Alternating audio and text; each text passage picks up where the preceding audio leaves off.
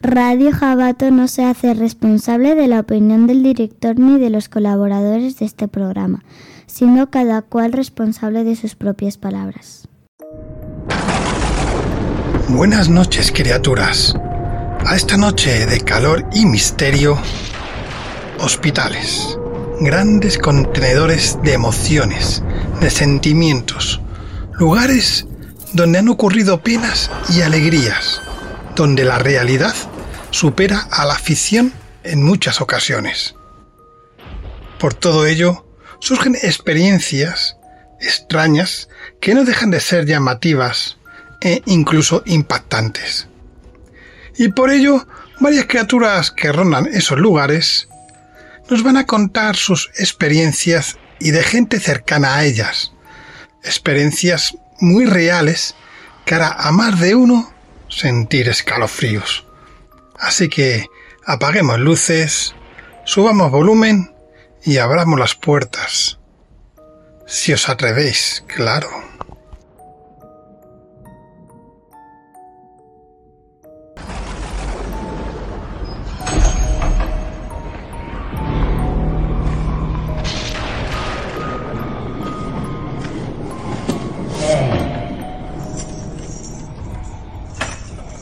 No tengáis miedo.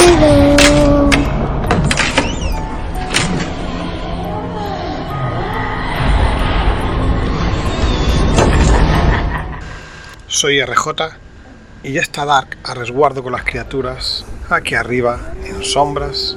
Al final de la escalera. ¿Preparados? Ya estamos aquí.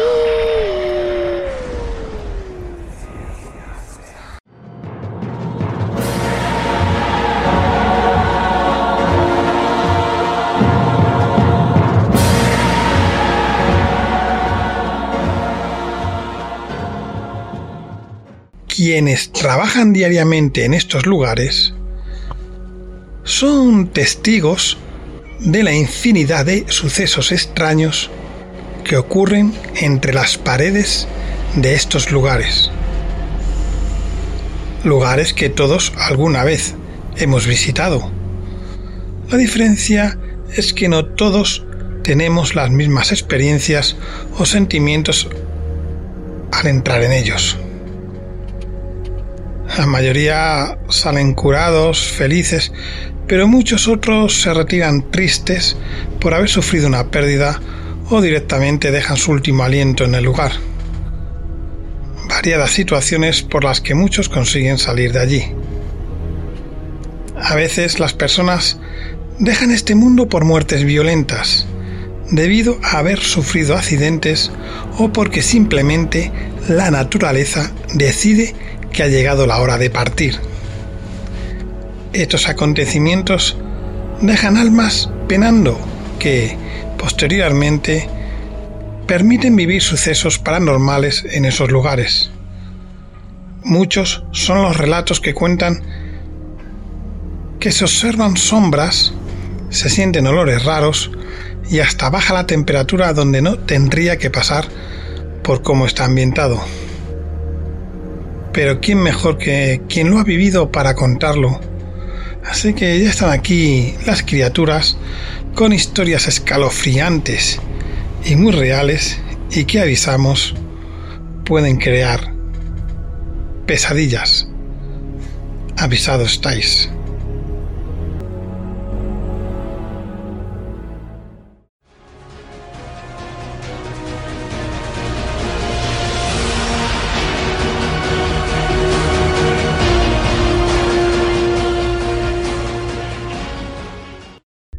La primera criatura que se lanza es Sara Ponce, que nos va a contar dos experiencias espeluznantes. Bienvenida, Sara. Hola, buenas noches. Soy Sara Ponce de León y bueno, voy a contar una serie de experiencias vividas en hospitales. Bueno, es importante empezar por el principio. Deciros que soy profesional de la salud desde hace más de 38 años. Empecé muy jovencita y he trabajado en casi todos los hospitales públicos de la Comunidad de Madrid y los últimos 35 años en una residencia asistida, es decir, una residencia medicalizada o prácticamente medicalizada que es pública. No voy a decir su nombre por preservar un poco mi seguridad, porque está prohibido que nosotros demos datos de, las residencias, pero sí comentaros que está en Madrid y, es pública. También comentaros que durante todo el tiempo que yo he trabajado en diferentes hospitales, he tenido ocasión de, ver ciertas cosas, pero digamos que cuanto más, cuantas más cosas me han pasado, ha sido en los últimos años en esta residencia. Os voy a comentar mm, experiencias mías y también algunas vividas con compañeros. En este momento estoy de guardia, es de noche, trabajo en el turno de noche y, estoy en, en esta residencia. Ahora mismo son las tres y media de la madrugada. Os voy a contar un poco cómo es la residencia. Esta residencia es nueva. Nueva. Edificio. Me refiero a que es un edificio que tiene más o menos unos 40 años y habitada 35. Yo empecé a trabajar aquí cuando ni siquiera había enfermos. Poco a poco fueron viniendo. ¿Por qué digo esto? Porque esto no es un edificio antiguo que tenga memoria o que hubieran pasado cosas horribles en este lugar, ni nada de esto. No, no, no, no. Aquí nunca pasó nada. Empezaron a pasar cosas a lo largo del tiempo y a lo largo de los años. Al principio no había nada. Un edificio nuevo, vacío, que poco a poco fueron llenando de muebles y al mes y medio empezaron a llegar los residentes. Todos los residentes son enfermos, enfermos crónicos y tienen muy poquitas posibilidades de sobrevivir en condiciones y lo que está claro es que sus últimos días los pasarán aquí. No es una residencia o un hospital al uso que le dan el alta y se van a su casa. No, esta es su casa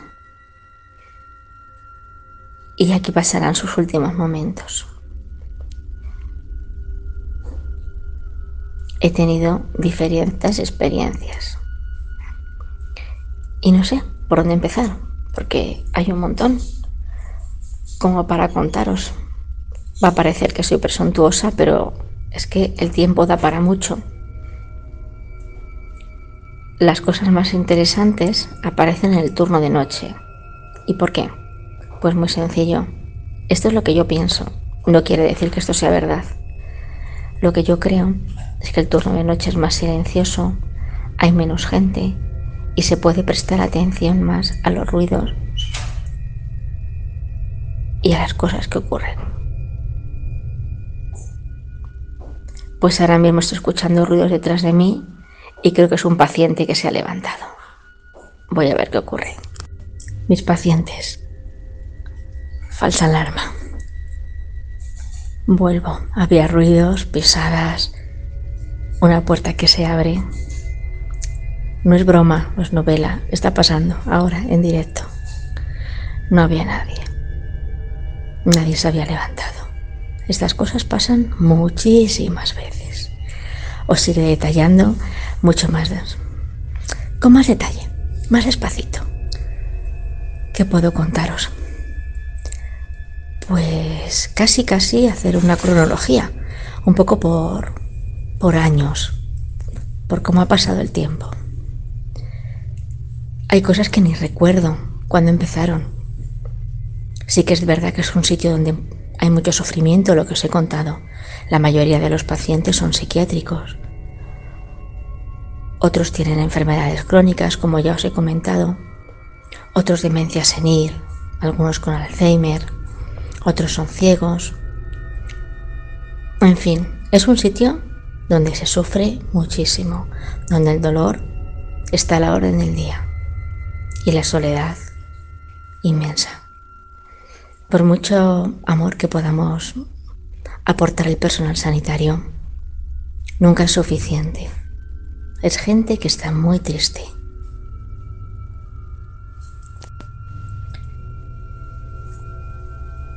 Bueno, la cosa empieza como que nosotros nos damos cuenta de que nos están ocurriendo cosas curiosas, como que los ascensores se ponen en marcha solos.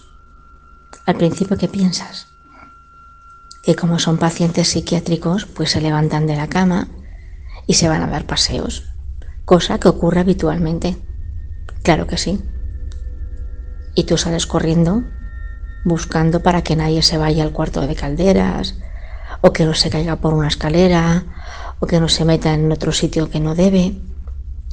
Pero cuando te das cuenta de que todos los pacientes están en sus camas y todos dormidos, dices, ¿quién ha llamado al ascensor? Y esto ocurre muchísimas veces. Durante muchos años nos ha ocurrido. Las puertas con célula fotoeléctrica se abren y se cierran solas. Esto también ocurre por la mañana. Y los ascensores también. Lo que pasa que como hay tantísimo trasiego de gente, todo el mundo trabajando hacia arriba, corriendo para abajo, los ancianos, los residentes por allí pululando, bueno, pues digamos que pasa más desapercibido. Por la noche no hay nadie. Solo nosotros el día que hay más gente, más trabajadores, somos 10 personas en todo el centro. Con lo cual es muy fácil y el silencio se hace inmenso. Y lo puedes escuchar todo, sentir todo. Cualquier ruido te desasosiega y vas a buscar qué ha pasado. Porque posiblemente lo primero que piensas, un anciano que se ha caído, o que tiene dolor o algo le ocurre. Y hay veces que te das cuenta de que tus imaginaciones o lo que tú piensas no vale para nada, porque el abuelo está durmiendo tranquilo y resulta que se ha abierto un grifo, se ha puesto un macho en la cisterna, se ha abierto una ventana, se abren las puertas que tienen célula fotoeléctrica, sube y baja el ascensor, en fin, que a veces que tenemos noches bastante moviditas. Otra cosa muy curiosa. Tenemos una televisión gigante en un salón. Es casi como una pantalla de cine. Es un salón donde los abuelos, donde los ancianos pues pueden disfrutar de, sus películas, ven sus programas favoritos. Es una tele inmensa. Está colgada a la pared encima de un pequeño escenario. Y es muy, muy curioso. Todos los días, a las once y media de la, entre las once y media de la noche y la una de la madrugada, esa tele se pone en marcha sola, como si alguien la encendiera. Pero no se ve ningún programa. Solamente se ve la pantalla yo no sé cómo se llama esto, ¿no? Es como, cuando hay nieve, ¿no? Como cuando no hay ninguna...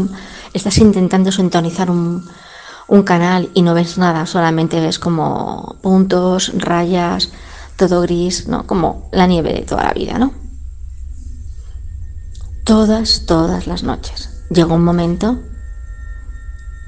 que los conserjes que dan vueltas, los conserjes serenos que dan vueltas por toda la residencia, pues buscando incidencias, viendo que todo esté en orden, que estén las ventanas cerradas, bueno, personal de seguridad. Pues también tenían miedo, porque un día puedes pensar, bueno, ha venido alguien, la ha enchufado, no se ha dado cuenta, pero va y resulta todas las noches apagábamos la televisión y al rato se volvía a encender. Allí no hay nadie.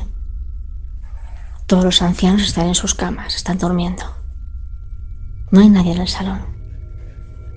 Pero cada vez que tienes que atravesar ese salón para buscar un café, al fondo del salón está la máquina del café. Tienes la sensación de que alguien hay ahí. Alguien te observa. Y hace frío. En pleno verano. Mucho frío. Casi pasamos corriendo. Nadie quiere pasar por el salón. Tanto miedo pasábamos que mis compañeros, los conserjes, decidieron desenchufar la televisión. Y de esta manera ha dejado de suceder el fenómeno.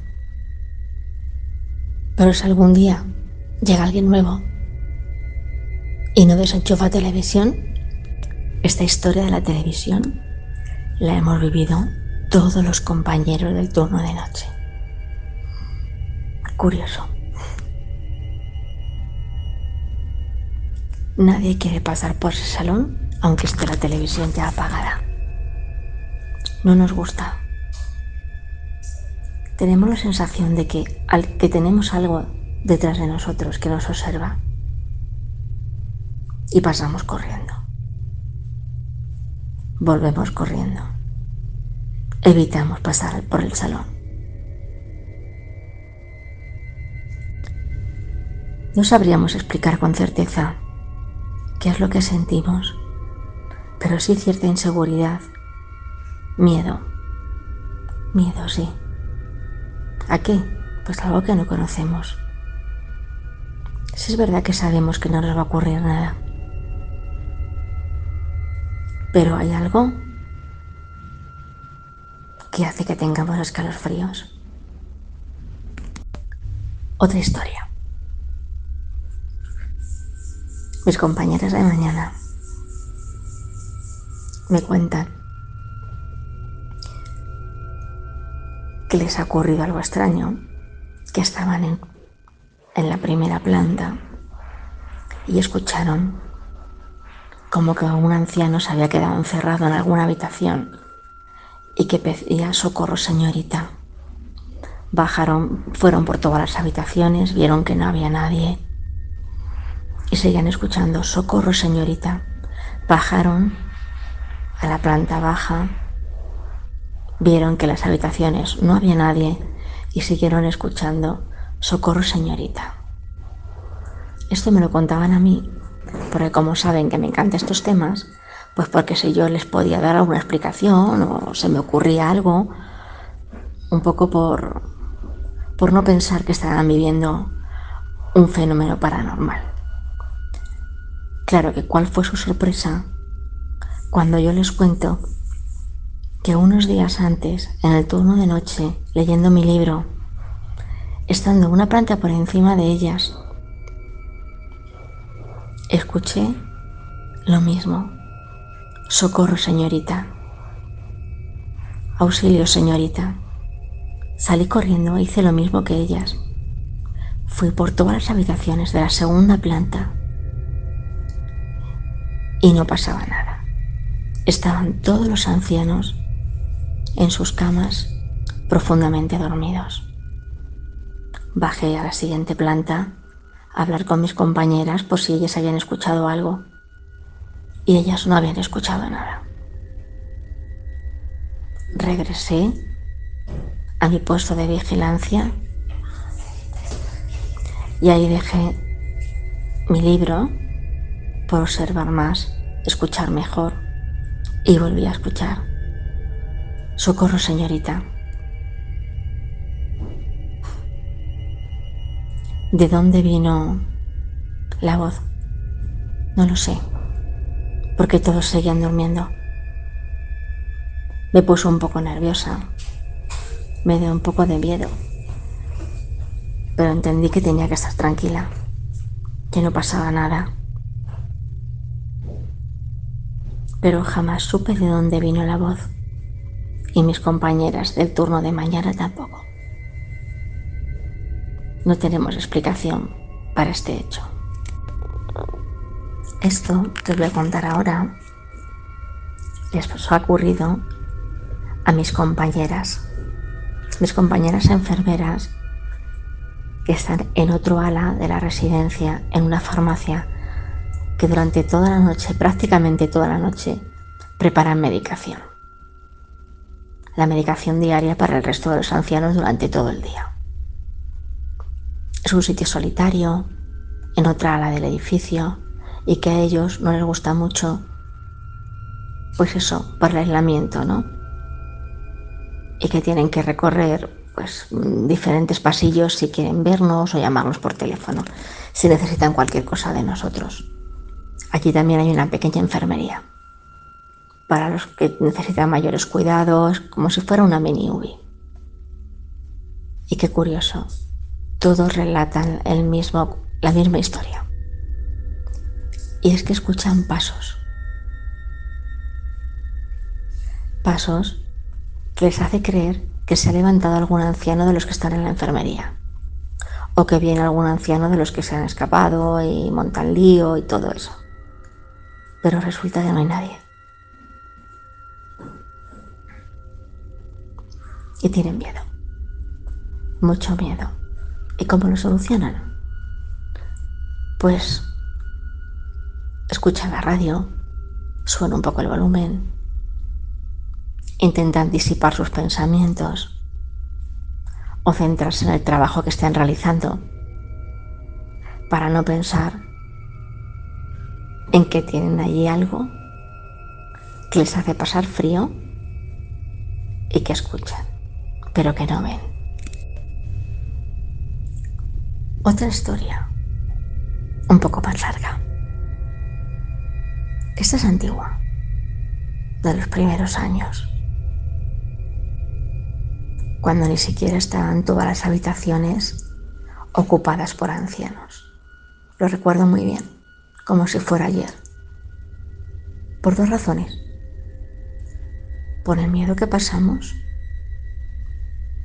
también por diferentes razones, y por la sanción que nos vino después. Miedo, ¿por qué?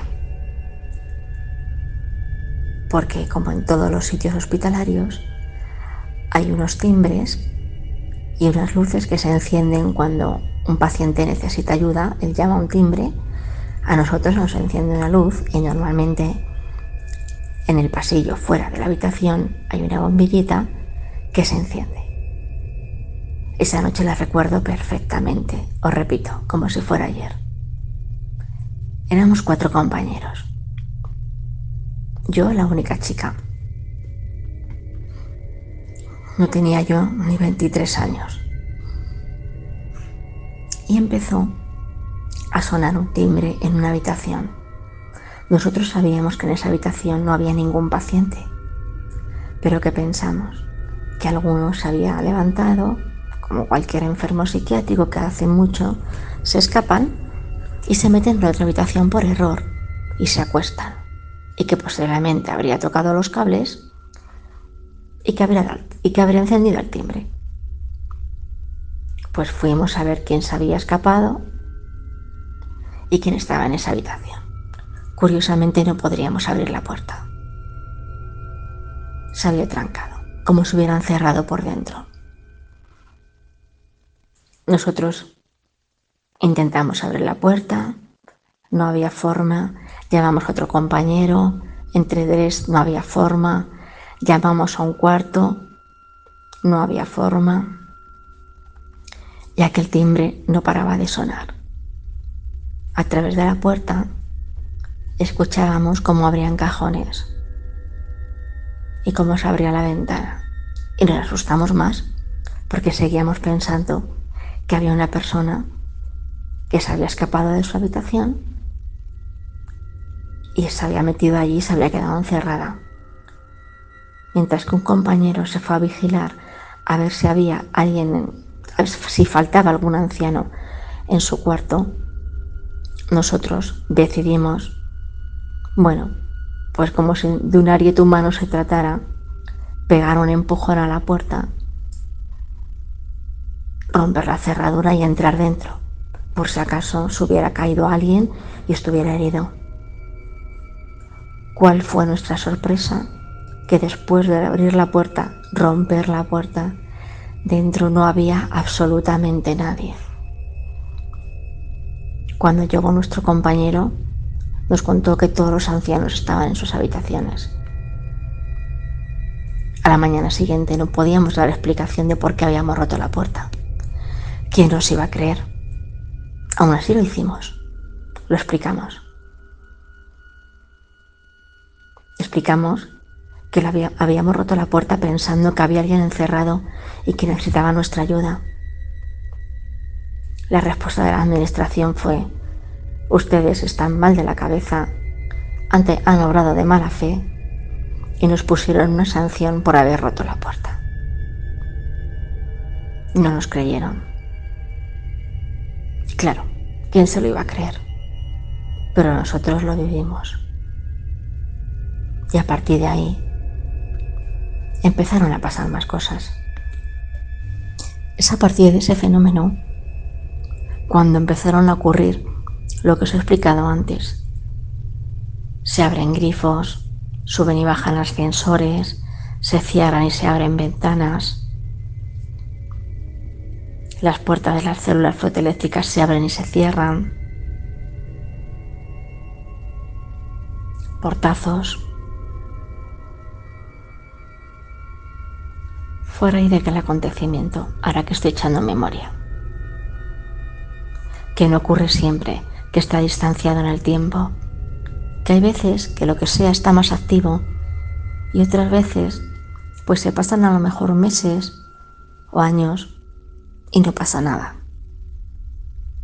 Pero otras veces sí que es cierto que como que a lo mejor ocurre varias veces al mes o en una semana.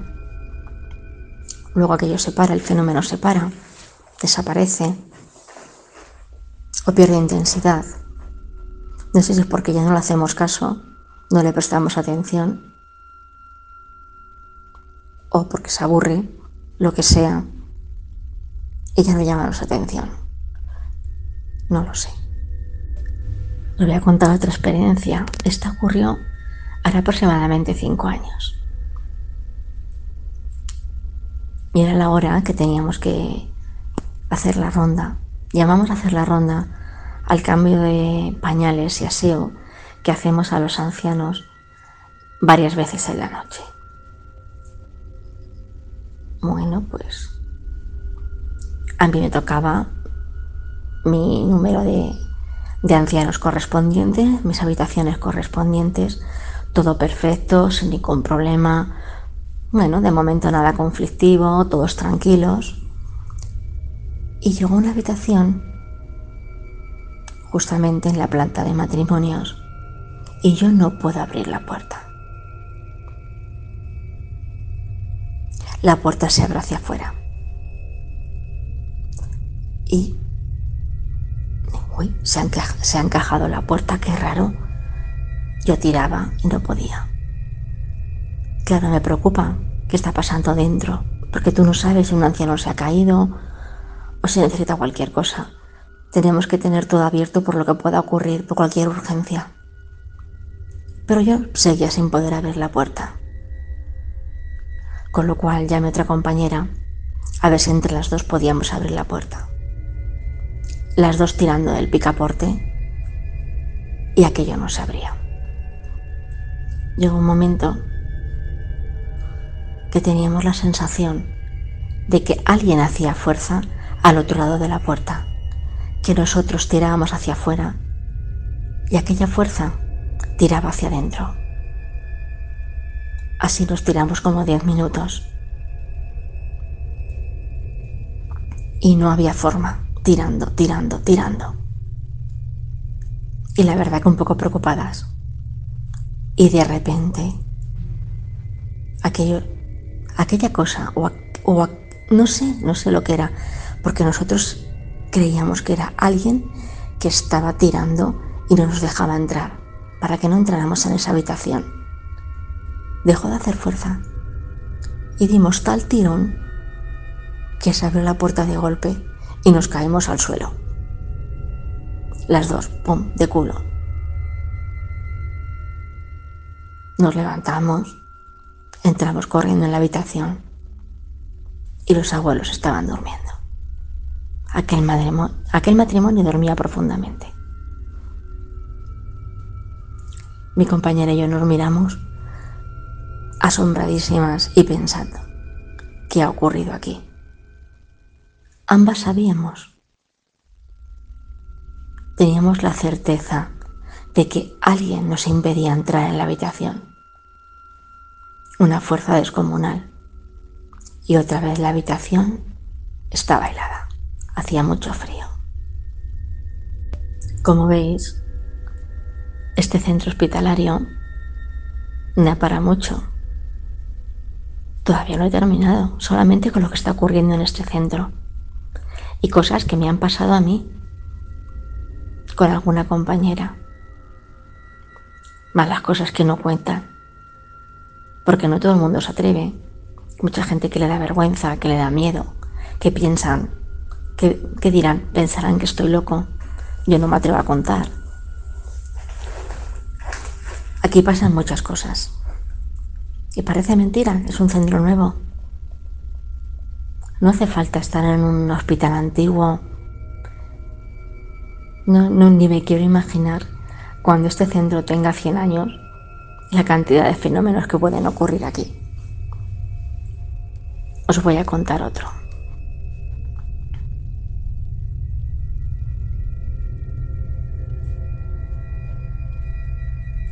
No voy a decir el nombre de mi compañera porque no le he preguntado si, si puedo usarlo. Pero os, puedo, la, os la puedo describir. Es una persona que tendrá aproximadamente 45 años, una profesional con muchísima experiencia, una persona muy tranquila y que no suele alterarse por nada. Salía de una habitación de atender a un paciente y de repente vio que de otra habitación salía un señor. iba hacia la zona de los ascensores. Aquí los pasillos son muy largos, tan largos que podíamos estar hablando de pasillos de 70 metros. Ella estaba en la última habitación y vio que salía un señor más o menos de una de las habitaciones del centro del pasillo. Y caminaba hacia la zona de ascensores. Ella se preocupó y aceleró el paso para poder atrapar a este señor y conducirle a la habitación de donde se había escapado con la idea de acostarle y que no se fuera hacia los ascensores y que pudiera perderse o caerse o tener algún accidente aceleró el paso. Y según ya iba llegando, acercándose a este señor, se dio cuenta que le notaba raro, que no le hacía caso y cuando le llamaba no volvía la cabeza. Hasta que llegó a una puerta, donde no hay nada. Es la puerta de, digamos, del, del pasillo. Ella no le vio y creyó que se había metido detrás de la puerta y cuando llegó a la puerta vio que este señor atravesaba la pared. Yo estaba en la otra planta, en la planta de abajo. No os podéis imaginar esta enfermera en qué estado de nervios bajó. Era incapaz de articular palabra. Hasta que nos pudo contar lo que le había pasado, tuvimos que darle tres tilas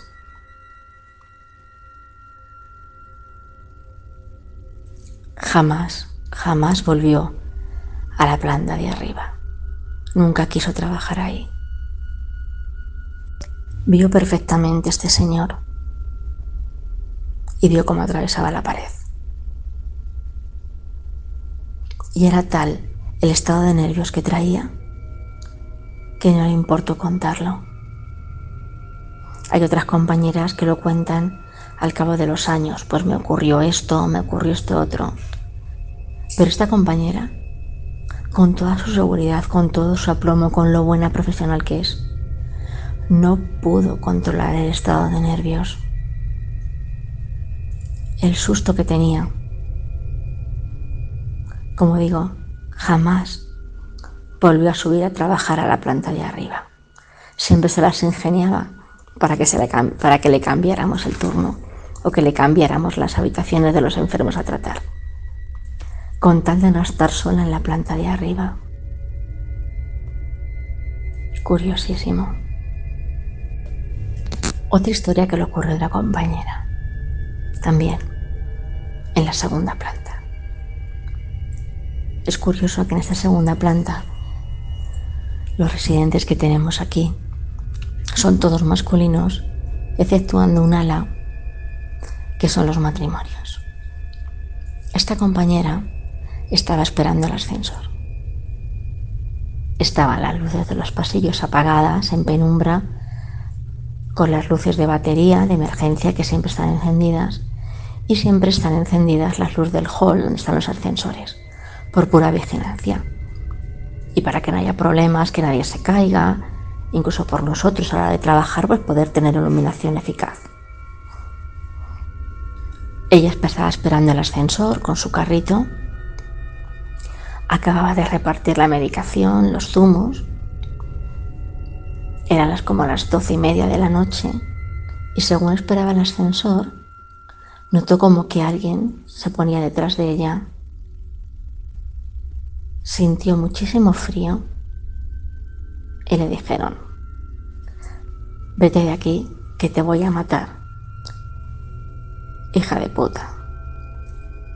Se dio la vuelta pensando que se había levantado un abuelo y se encontró que estaba sola. Bajó llorando. En un estado de nervios que no se podía controlar la chica. Nos vino contando esta historia, pudimos tranquilizarla. Jamás volvió sola a la planta de arriba. Jamás. Siempre tenía que venir acompañada.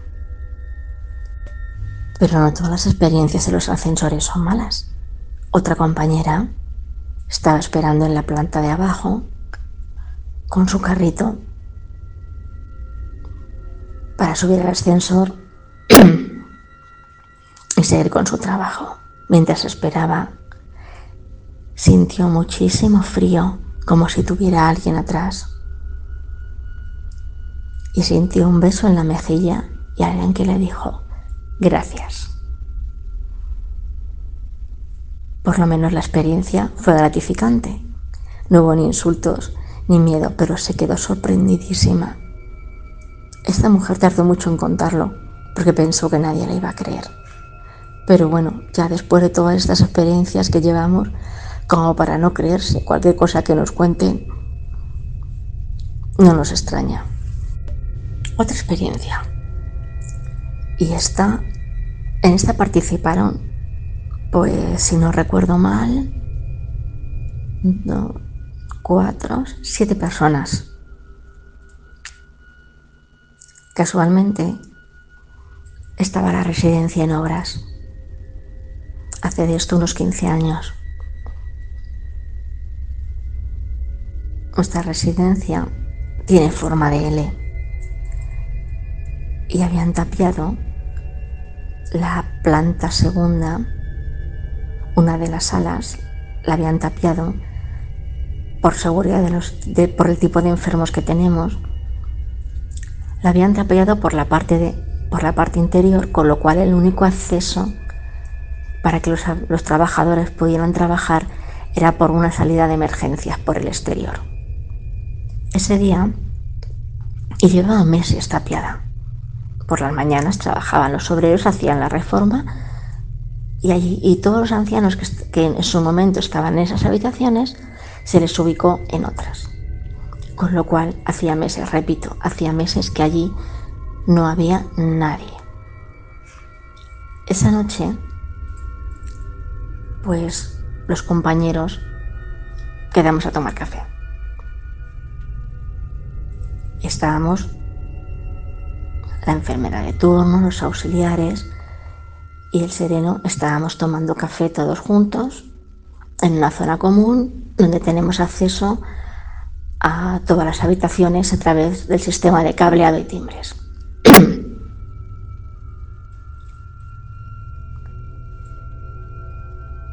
el sereno llegó su hora de hacer sus rondas y se marchó. Y justo empezó a sonar un timbre en la habitación del, del ala que está tapiada. Nosotros, ¿qué pensamos? Que era este compañero el que nos estaba tomando el pelo y que nos estaba gastando una broma.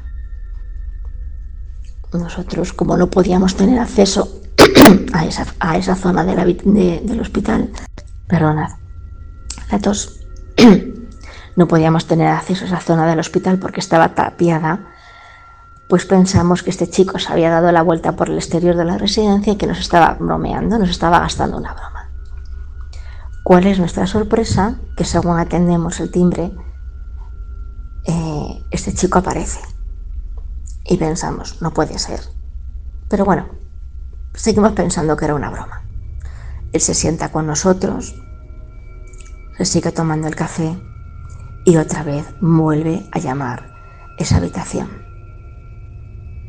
Que ahora que lo recuerdo y haciendo memoria es la misma que no me dejaba entrar con mi otra compañera. Mm, qué curioso, me acabo de acordar, fíjate. Resulta que llamaba y llamaba y llamaba. Nosotros éramos incapaces de desconectar ese timbre.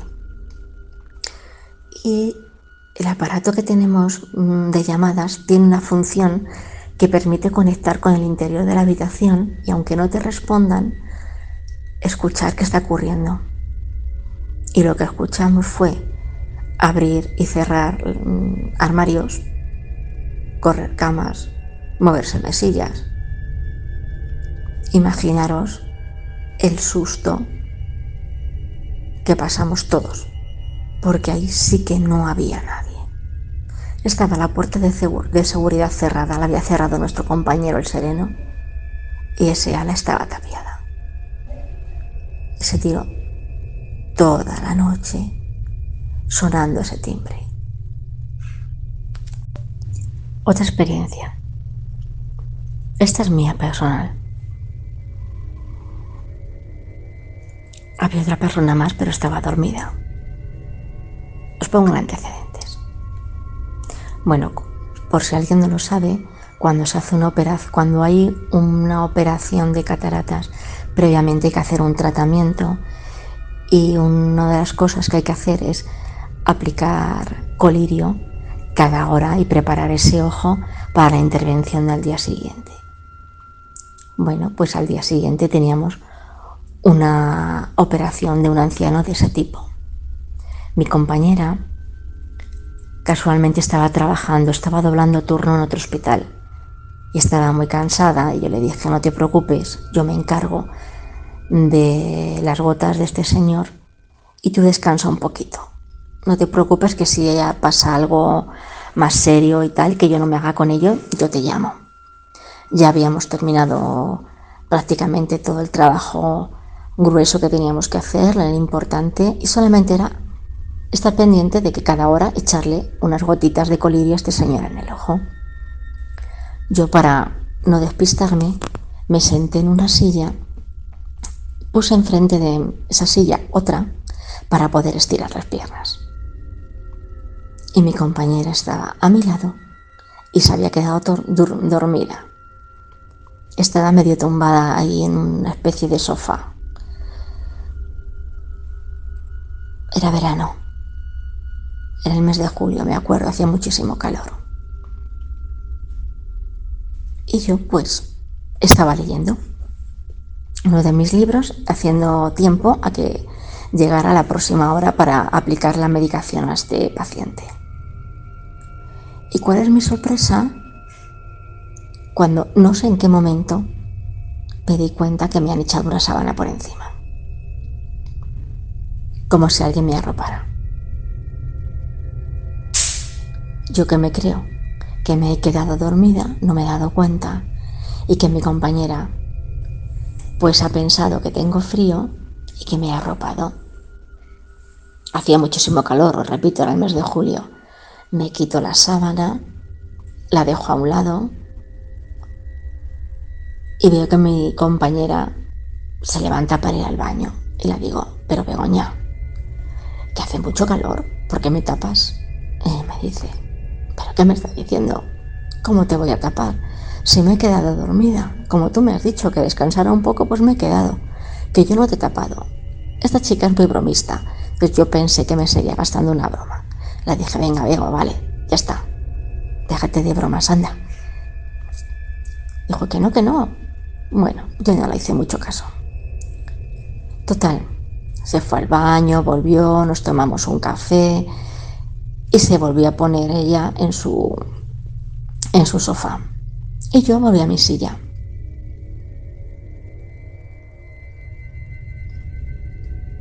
¿Y cuál fue mi sorpresa? Esta vez tuve frío. Sentí frío. Y lo siguiente, otra vez tenía la sábana encima perfectamente tapada. Y esta vez vi como parte de la sábana caía sobre mí. ¿No os imagináis el miedo que pasé? No sabía ni qué pensar, ni, qué, ni dónde meterme. Me asusté muchísimo. Cuando me tranquilicé, y racionalicé. Había poco que racionalizar.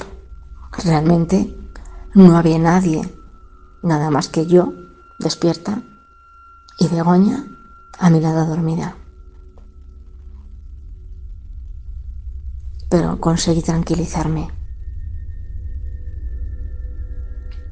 Entonces tuve la sensación de que alguien me cuidaba, de que alguien pensó que yo tenía frío y que necesitaba cuidarme, taparme. Con el tiempo, esto ocurrió ya hace unos años, con el tiempo, recordando la situación, todavía se me ponen los pelos de punta cada vez que la recuerdo.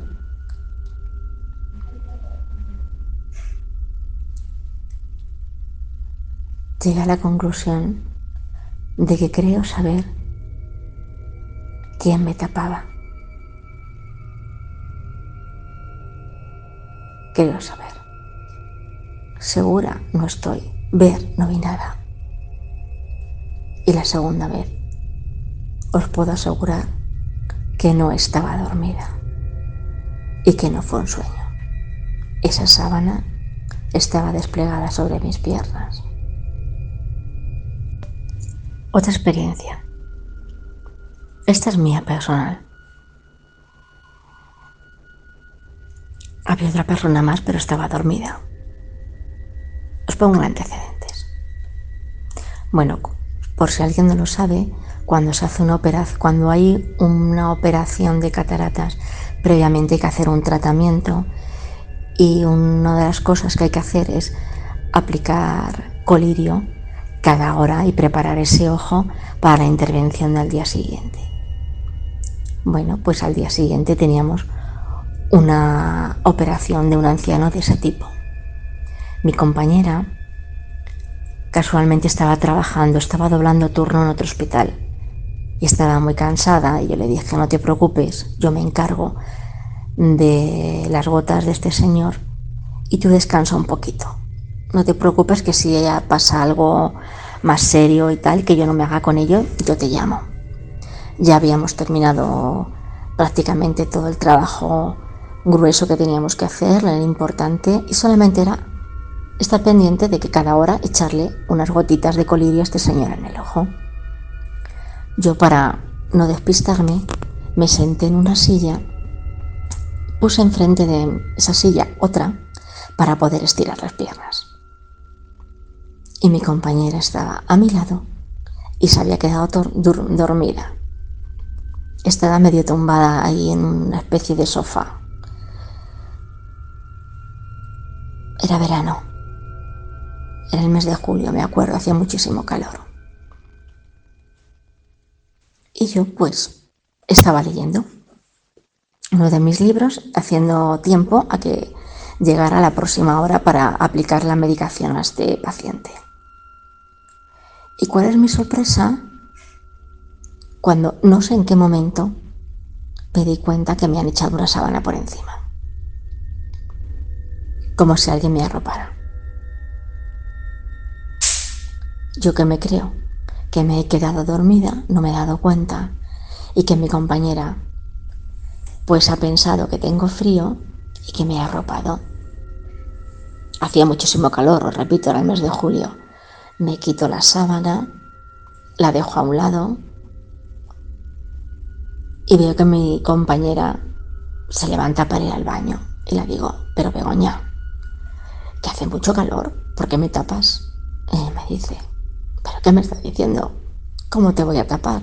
Si me he quedado dormida, como tú me has dicho que descansara un poco, pues me he quedado, que yo no te he tapado. Esta chica es muy bromista, pues yo pensé que me sería gastando una broma. Le dije, venga, Bego, vale, ya está. Déjate de bromas, anda. Dijo que no, que no. Bueno, yo no le hice mucho caso.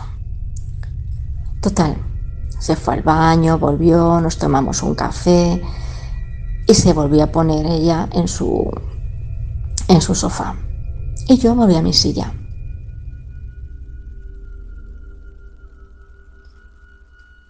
¿Y cuál fue mi sorpresa? Esta vez tuve frío. Sentí frío.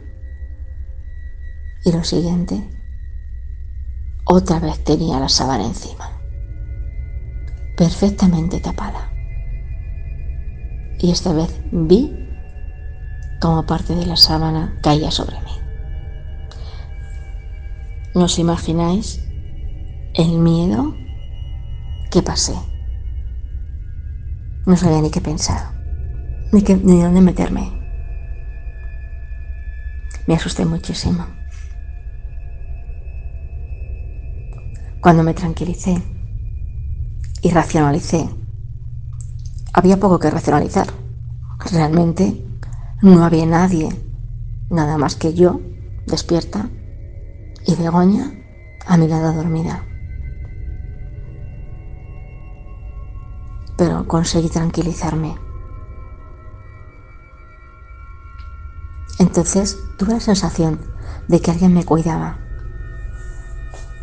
de que alguien pensó que yo tenía frío y que necesitaba cuidarme, taparme. Con el tiempo, esto ocurrió ya hace unos años, con el tiempo, recordando la situación, todavía se me ponen los pelos de punta cada vez que la recuerdo.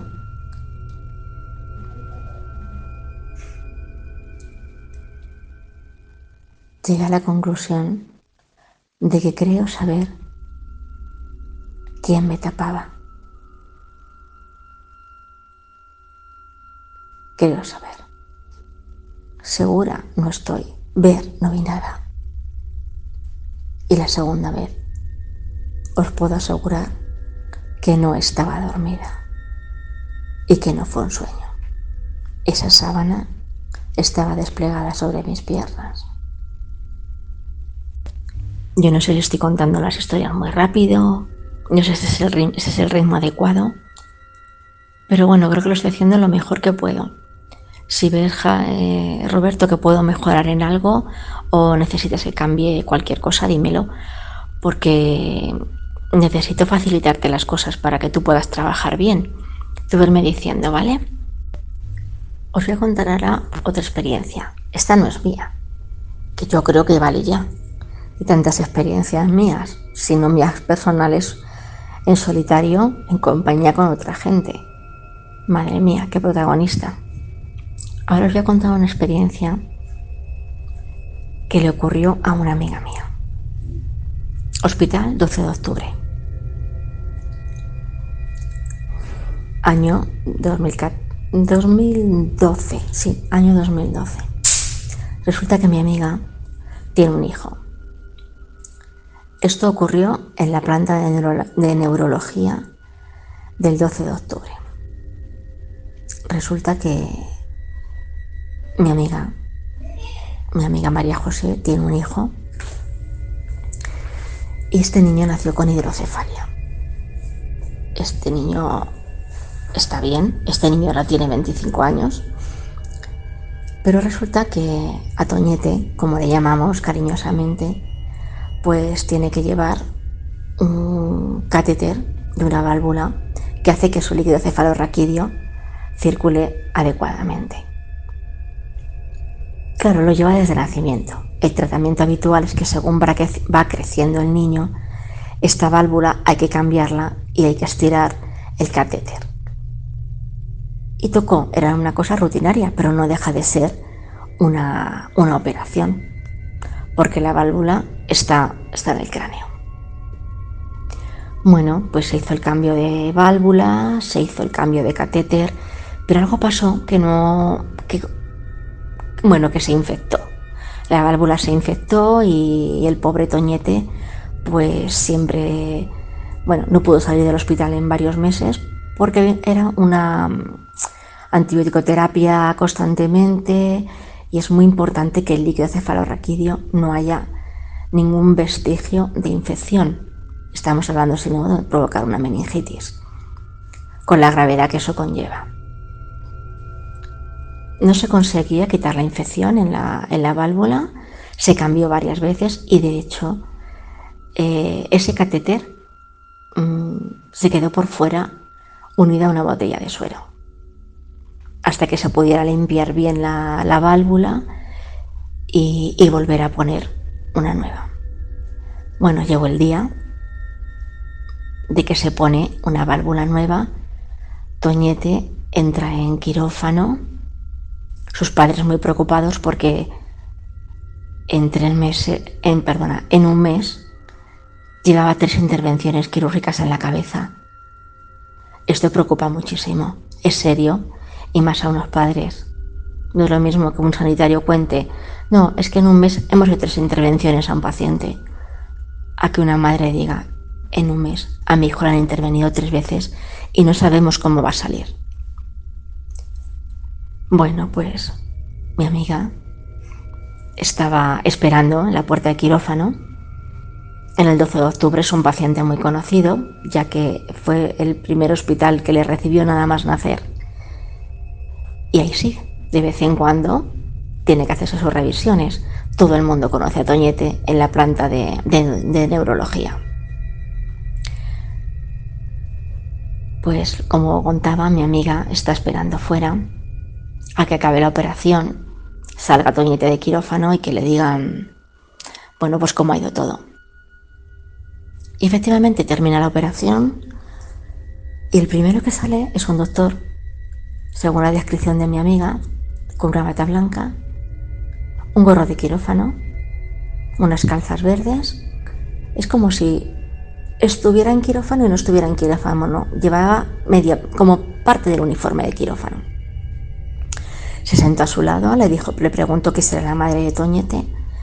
Ella le explicó que sí y él le dijo que estuviera tranquila, que esta operación sí que había sido un éxito, que había estado muy bien, eh, que estaba muy contento de haber podido participar en esta operación y que se quedara tranquila, que no se preocupara que nunca más iba a dar guerra esta válvula ni nada, que tranquila, que no pasaba nada, que el niño estaba muy bien Doñete en aquel momento, si no recuerdo más, tendría unos nueve añitos.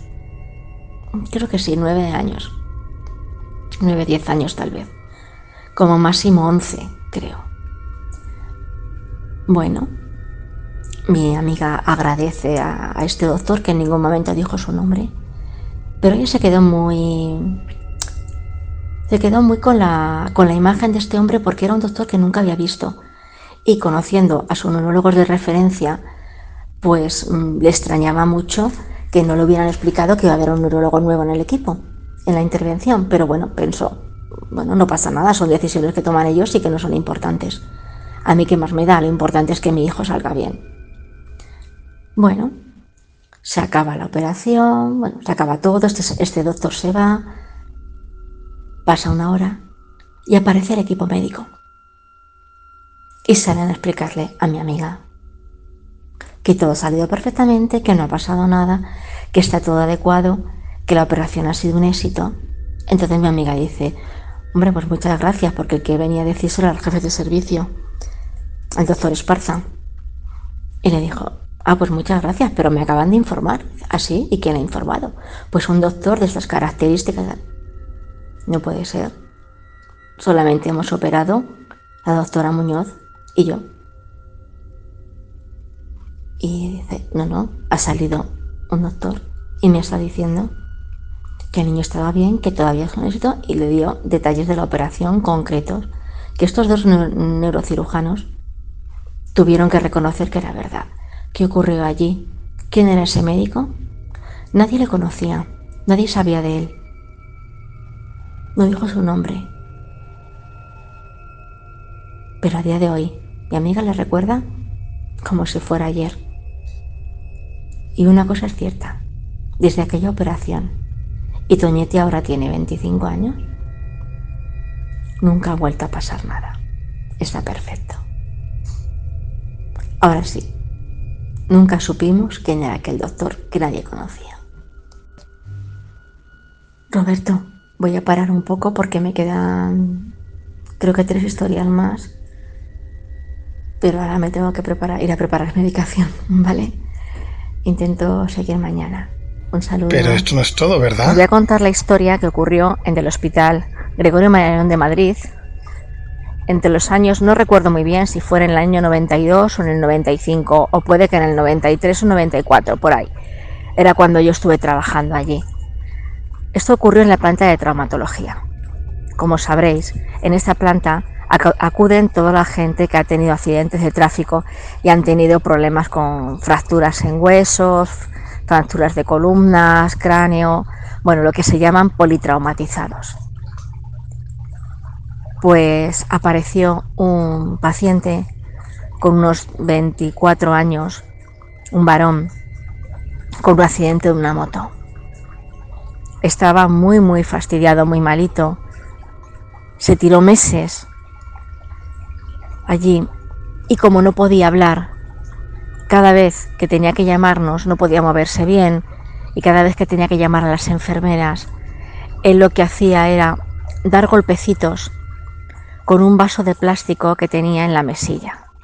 Él no alcanzaba el timbre y la única manera que tenía de comunicarse con nosotros era dar unos golpecitos, un toc, toc, toc, toc, toc, y nosotros en la oscuridad y el silencio de la noche pues podíamos escuchar los golpecitos y acudíamos a ver qué necesitaba.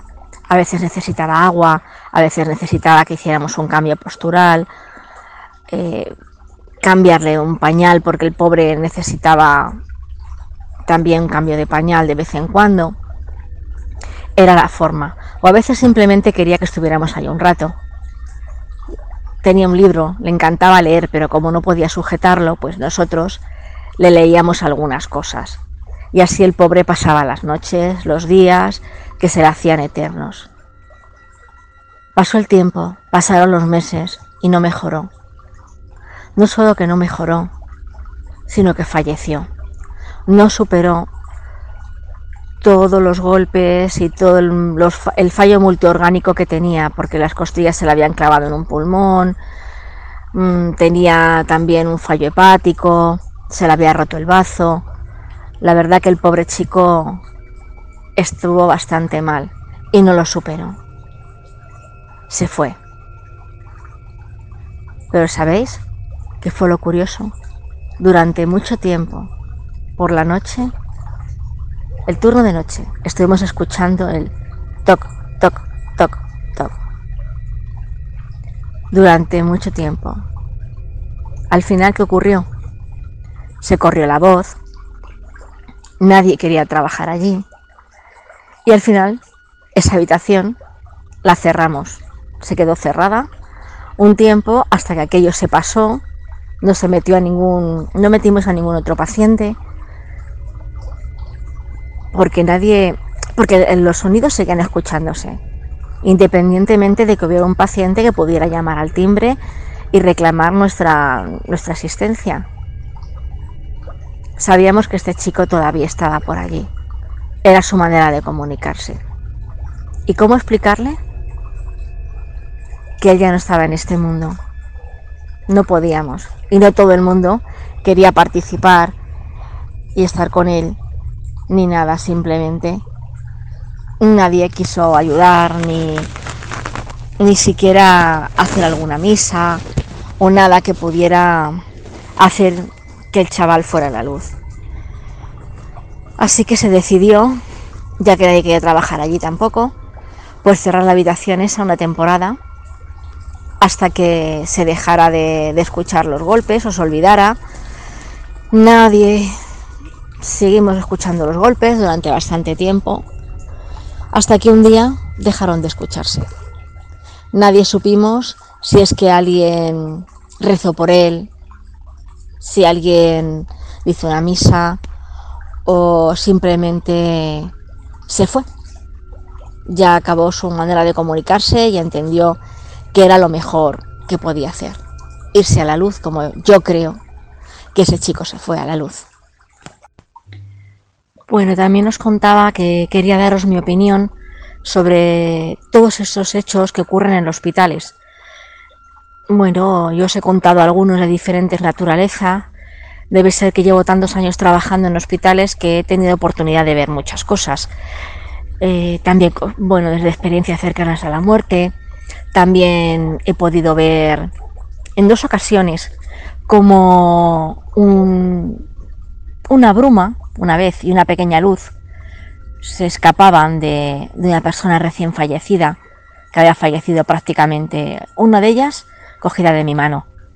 Bueno, también tengo no sé, creo que tengo la, la bendición de trabajar con enfermos terminales y me enorgullece el poder decir que a veces, no sé si, si, lo consigo o no, pero intento también con otros compañeros el poder guiarles por lo menos a la luz. No sé si son creyentes los pacientes o no, a veces les pedimos permiso, otras veces no lo pueden dar y otras veces no sabemos.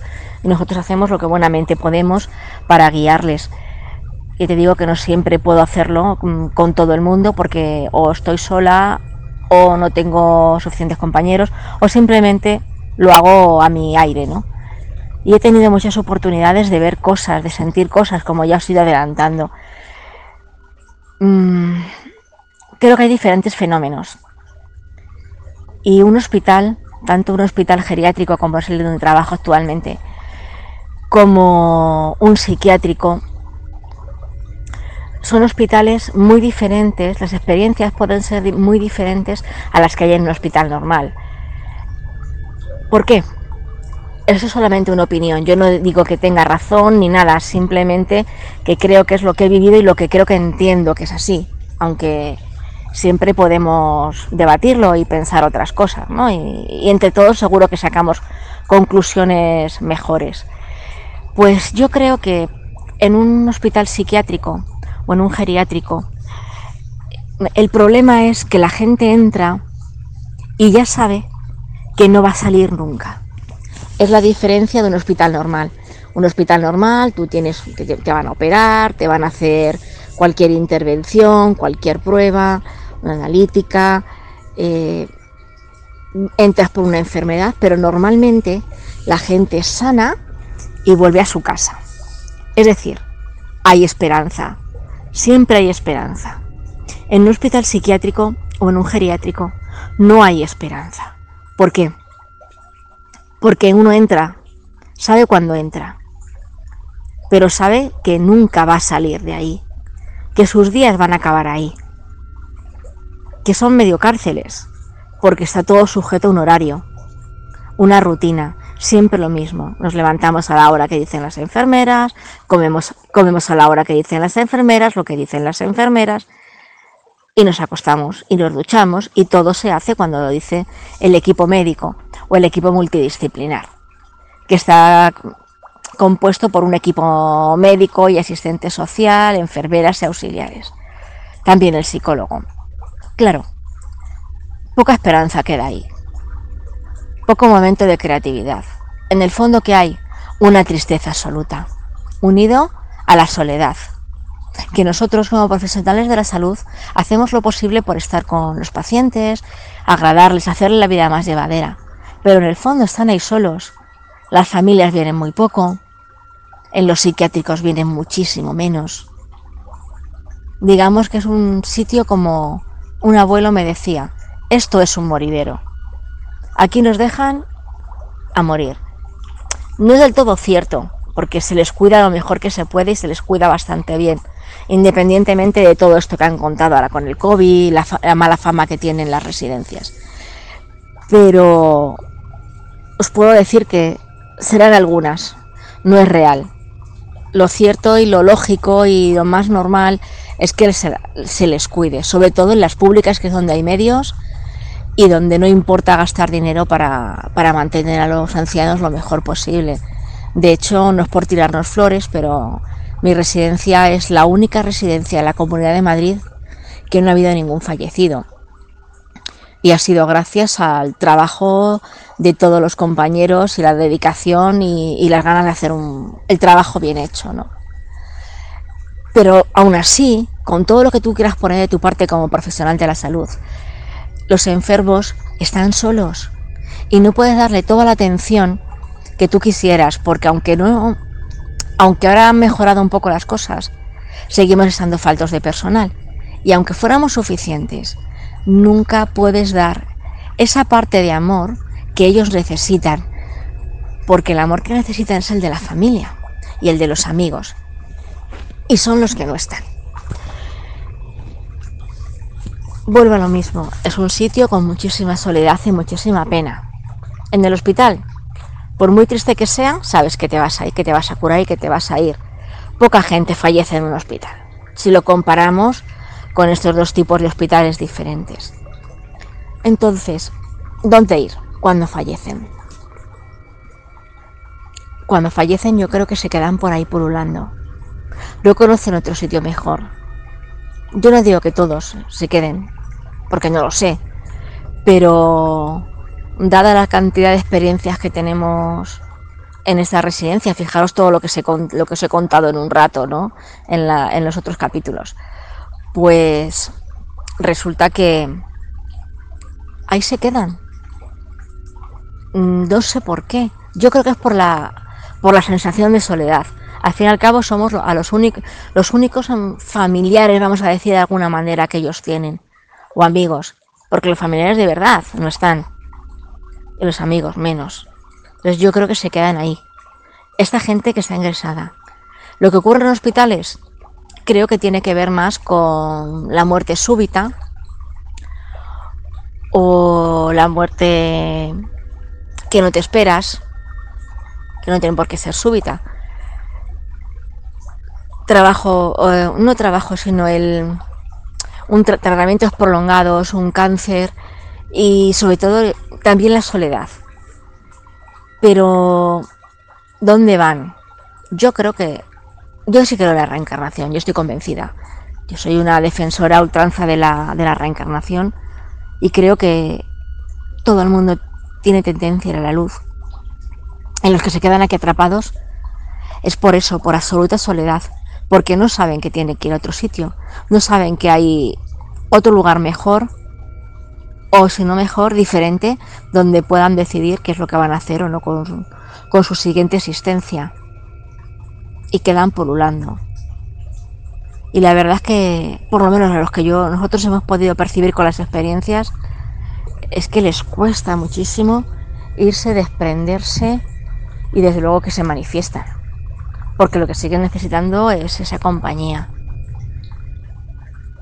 A mí me gustaría que esto fuera diferente, que todos pudieran marcharse y poder tener esa escapada de luz espiritual a los que todos aspiramos. Y creo que los peores sitios para, para morir es una residencia o un hospital o un psiquiátrico. Yo creo que lo mejor sería estar en casa, morir en casa, rodeado de los seres queridos y que desde luego el tema de la muerte aquí es tan tabú y lo hemos mm, hecho tan aséptico, tan moderno, todo es altanatorio, cuando antes se tenía al difunto en casa, se le velaba. Claro que nosotros no, éramos tan explícitos y tan especiales como para hacer todos los ritos como, como hacen los tibetanos, ¿no? siguiendo el camino del bardo Todol. Pero algo se hacía, algo se conseguía con tener, con velar al, al difunto alrededor de sus seres queridos. Pero ahora no queremos tener al difunto en casa porque qué miedo, ¿qué va a pasar? Nadie está preparado, nadie quiere eso. Tampoco están las casas preparadas para esto. Así que le damos esa parte de asepsia pura, ¿no? Vamos a un sitio muy bonito donde nos dan café, tenemos una sala de espera, pero ¿eso es donde la persona que fallece quería estar? ¿O quería estar en su casa rodeado de los suyos en la intimidad para poder hacer el tránsito de la mejor manera? Yo creo que nos hemos mm, deshumanizado, hemos perdido el contacto con el todo, con el universo, con las estrellas, con la tierra, nos hemos desvinculado de nuestro propio ser, de lo más profundo. Y así nos va. Que no somos capaces ni de permitirnos morir en condiciones. No respetamos nada, nada. Ni siquiera esos tres días o dos días y medio que necesitamos para, para salir bien, bien de nuestro cuerpo y poder hacer el tránsito. Ni siquiera se nos permite, ni ni siquiera nos lo permite la ley. Todo hay que hacerlo rápido. Ala, al día siguiente, si tienes suerte, te entierran. Es perfecto. Por lo menos te van a dejar en paz. Pero si no te incineran. Y yo creo que cuando uno lo incineran, bueno, eso es la experiencia que yo tengo con los lamas que nos han contado, ¿no? Cuando hemos estado viajando por India. Ellos dicen que cuando uno lo queman, al menos hay que esperar esos tres días para que se vaya todo el cuerpo para que se vaya todo el espíritu pueda salir del cuerpo de una manera tranquila, ordenada y que pueda hacer la transición. Pero bueno, todo esto no dejan de ser creencias. Yo para mí es lo que yo siento, lo que yo creo y lo que yo creo que debe, debe ser, lo que me gustaría que me hicieran a mí. A mí me gustaría que me respetaran,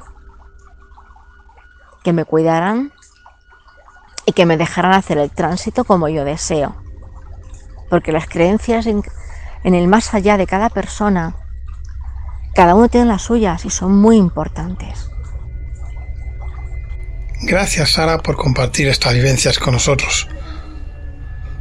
Ya os avisé de que ibais a sentir escalofríos. Ahora vayamos más al norte, donde nuestra criatura del campo y el espacio, María Salmón de Crónicas Ufomis, también nos quiere contar alguna experiencia que le ha marcado. Bienvenida María. Muy buenas noches a todos los pañeros de sombras al final de la escalera. Mi nombre es María, eh, llevo el programa de Crónicas Ufomis y también colaboro con vosotros aquí en Sombras al final de la escalera eh, hoy tenemos un tema que es un poquito complicado, porque algunos de nosotros hemos podido pasar alguna experiencia de este tipo, ¿no?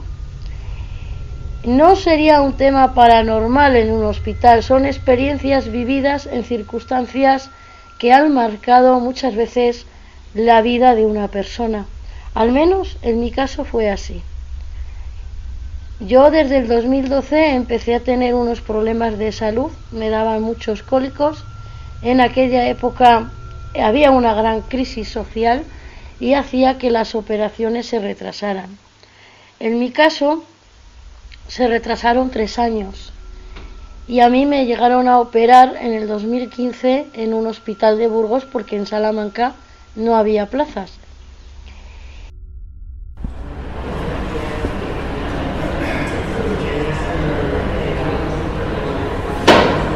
Eh, estoy hablando de una operación que supuestamente es muy sencilla, como es la extirpación de una vesícula, pero que en mi caso, debido a la larga lista de espera y a las largas eh, complicaciones que iban surgiendo con cada cólico que me daba, pues mis problemas se iban agravando también.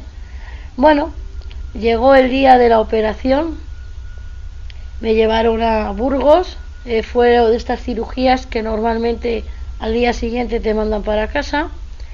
Eh, recuerdo que íbamos 16 personas de Salamanca a operarnos a aquel hospital.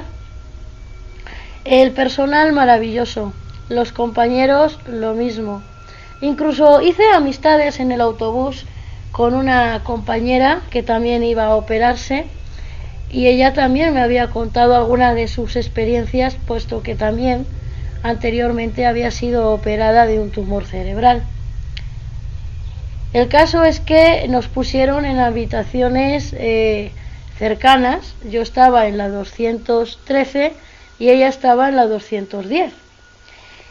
Y bueno, eh, al día siguiente nos empezarían a operar. Llegamos ya por la tarde, pasemos la noche en el hospital y a la mañana siguiente pues nos iban a operar a todos, alargándose la operación de todo el día. Todos íbamos a la misma operación, operación de vesícula. Eh, bueno, es una operación que es una colestistomía, que normalmente media hora, tres cuartos de hora es lo más normal. Yo recuerdo que bueno, yo me extrañaba porque toda la gente salía muy rápido del quirófano, muy bien, muy bien. Eh, nada, te duermes y no te enteras. Me iban dando ánimos, ¿no? Dentro de lo que es, porque a mí realmente el tema del quirófano me daba miedo, sinceramente, pero es que mis miedos no eran infundados. Yo notaba algo extraño. Y a mí me dejaron para la última, pensando que iba a ser la más sencilla. me río porque es que ahora me río, pero en aquel momento pues no era para reírse. Bueno, pues entró al quirófano, eh, la primera impresión, aquella mesa fría, con un agujerito en la zona del culete, eh, me estiran los brazos en forma de cruz y eh, veo que me ponen como una especie de aros pues para inmovilizarte y en las piernas también te las separan un poco, ¿no? Estás completamente desnudo, únicamente tapado con una sábana. La primera traumatología que vino, el primer trauma, fue que no encontraban una vena para poderme poner la anestesia y demás. Recuerdo que me pincharon hasta que finalmente encontraron la vena porque yo estaba muy inflamada debido pues a los eh, cólicos y a la gran cantidad que llevaba acumulada piedras en mi cuerpo. Ya no solamente me afectaba la vesícula, sino los eh, órganos los cuales me voy a reservar, ¿vale? Bueno, pues eh, primero probaron en los brazos, nada, no encontraban las venas. Probaron en el, en el cuello, tampoco, en las piernas, tampoco. Bueno, yo creo que fueron unos 16 intentos fallidos y ya de último decía el, el anestesiólogo que tendrían que ponerme una aguja en el cráneo, en la parte alta de, la cabeza. Pero antes, eh, la médica que me iba a operar dijo que había que mirar en el pie, que era la única zona donde no habían mirado. Y justamente ahí me pusieron la vía, en la vena del pie, en, eh, justamente en la parte eh, de lo que sería el tobillo, la parte de adelante, tenemos ahí unas venas pues ahí me pusieron la vía.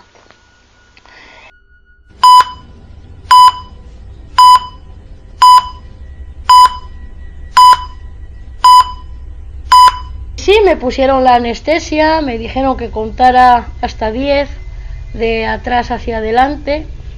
Y sí, recuerdo que en ese momento eh, me fue entrando el sueño y caí como en un trance. Eh, dentro del quirófano las cosas parece ser que no iban muy bien. Eh, yo estuve tres horas en el quirófano, tres horas en las cuales me vi fuera de mi cuerpo, vi una reanimación, vi que me ahogaba, vi que la intubación me estaba ahogando, que tuvieron que recurrir a unas sondas como los tubitos que le ponen a los bebés porque yo tenía eh, no sé qué problemas de intubación debido a la inflamación que tenía, pues no podían y bueno, casi me ahogué. Esta experiencia sí marcó mi vida porque yo me veía encima del techo cómo me estaban operando, cómo estaban intentando reanimarme. Y lo más curioso es que yo estaba tranquila, yo no me asusté en ningún momento, incluso recuerdo eh, haber estado en la sala de espera viendo a mi marido que estaba allí sentado mirando un reloj y, y, luego y levantándose del asiento, vuelta para arriba y vuelta para abajo. Eh, después sentí como una gran descarga en mi cuerpo y fue cuando mi ser volvió al cuerpo y volví a la vida.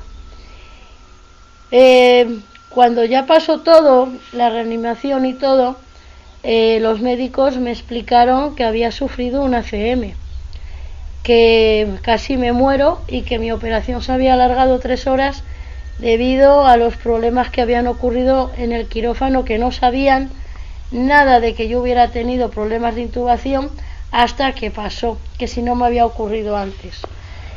Y esta es mi experiencia. Estoy aquí viva contando algo que yo he vivido y que de alguna manera pues ha dejado una gran huella en, en mi vida, porque de alguna forma os puedo asegurar que yo no vi ninguna luz, como lo describen otras personas, pero sí me vi fuera de mi cuerpo. Y sí vi que podía regresar a él y vi todo lo que estaba sucediendo, aunque no fuera eh, de una manera física. Yo no sentía dolor en mi cuerpo. Y esta es mi experiencia. Y bueno, era lo que os quería eh, compartir. Muy buenas noches y gracias a todos. Gracias María. La verdad que es una experiencia inolvidable. Te entiendo perfectamente.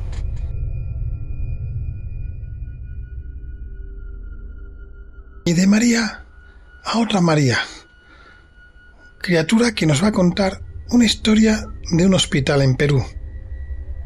Si aún no os habéis arrepentido, claro. Adelante. Muy buenas noches, Roberto. Y buenas noches también para los compañeros y los oyentes. Antes de comenzar, me gustaría darte las gracias por invitarme de nuevo a tu programa.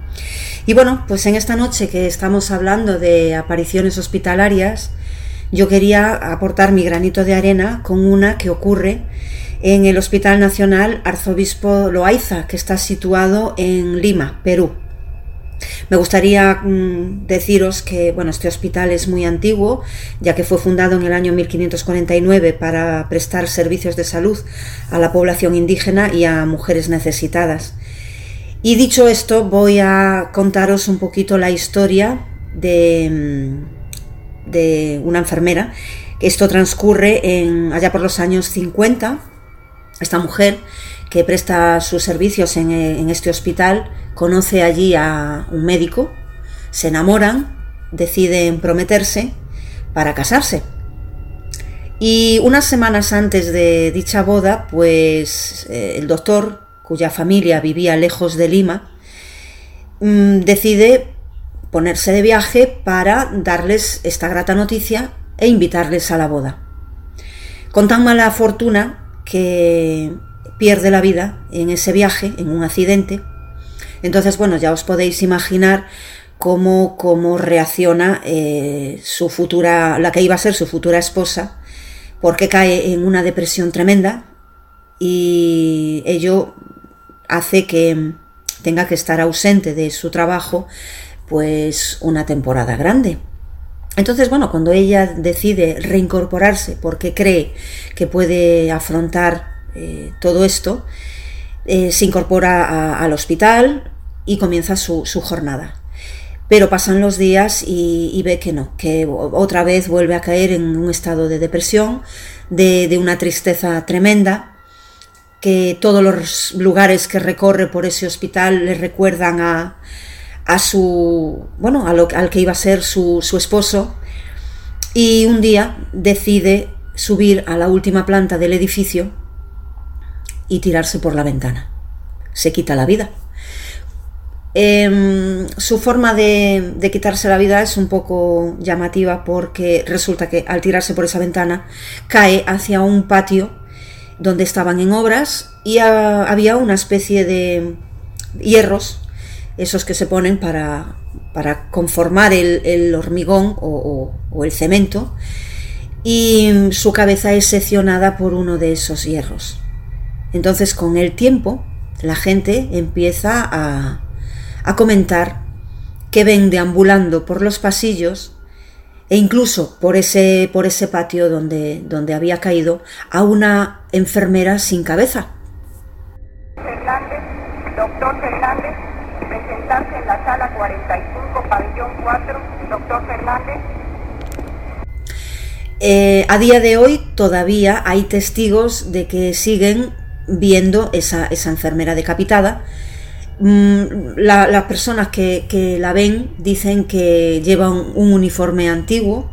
Bueno, indudablemente, claro, desde los años 50 hasta ahora los uniformes han, han variado mucho.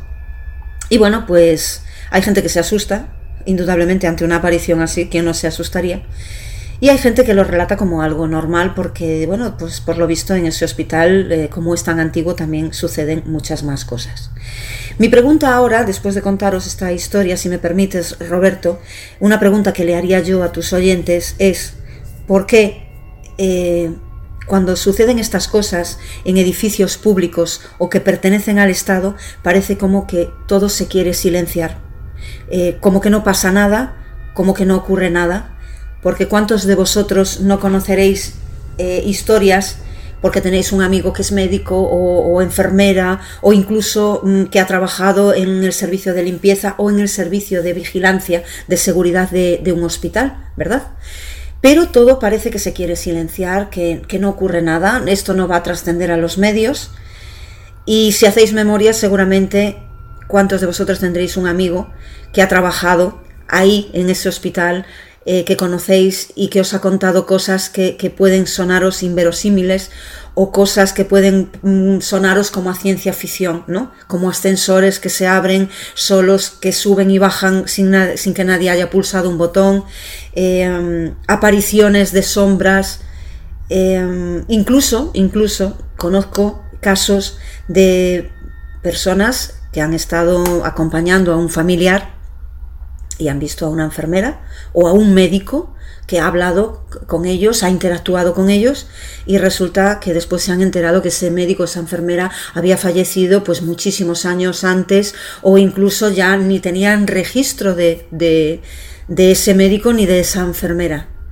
Eh, pero a mí lo que me sigue llamando la, la, la atención es precisamente cómo se tapan estos casos o cómo se quieren tapar porque mm, si los cuentas eh, puedes perder tu trabajo, eh, incluso te pueden decir que no, tú, eso es el estrés, o estás enfermo, o no sabes lo que dices, o eres un friki, ¿verdad?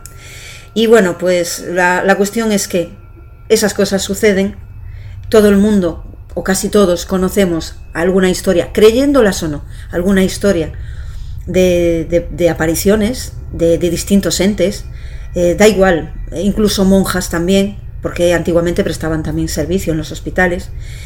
Y, es más, eh, también incluso de personal que ha fallecido allí, personas que han ido por una enfermedad y han muerto allí, también se ha visto esa, esa aparición de ese fantasma, de ese espectro, eh, le podemos llamar como queramos.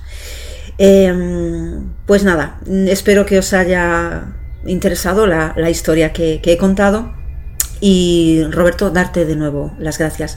Muy buenas noches a todos. Un saludo. Gracias, María. Buena pregunta. Así que si queréis contestarla, estaremos encantados de leer vuestras preguntas o vuestras respuestas en nuestras redes sociales. ¿Será por miedo que se esconde por eso? ¿O por no aceptar una realidad que existe ante la lógica de la ciencia? ¿Qué opináis?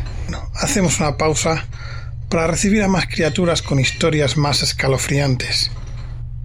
Ya aviso que esto solo ha sido un aperitivo. Continuará más tarde con más historias para no dormir. No os vayáis muy lejos, criaturas.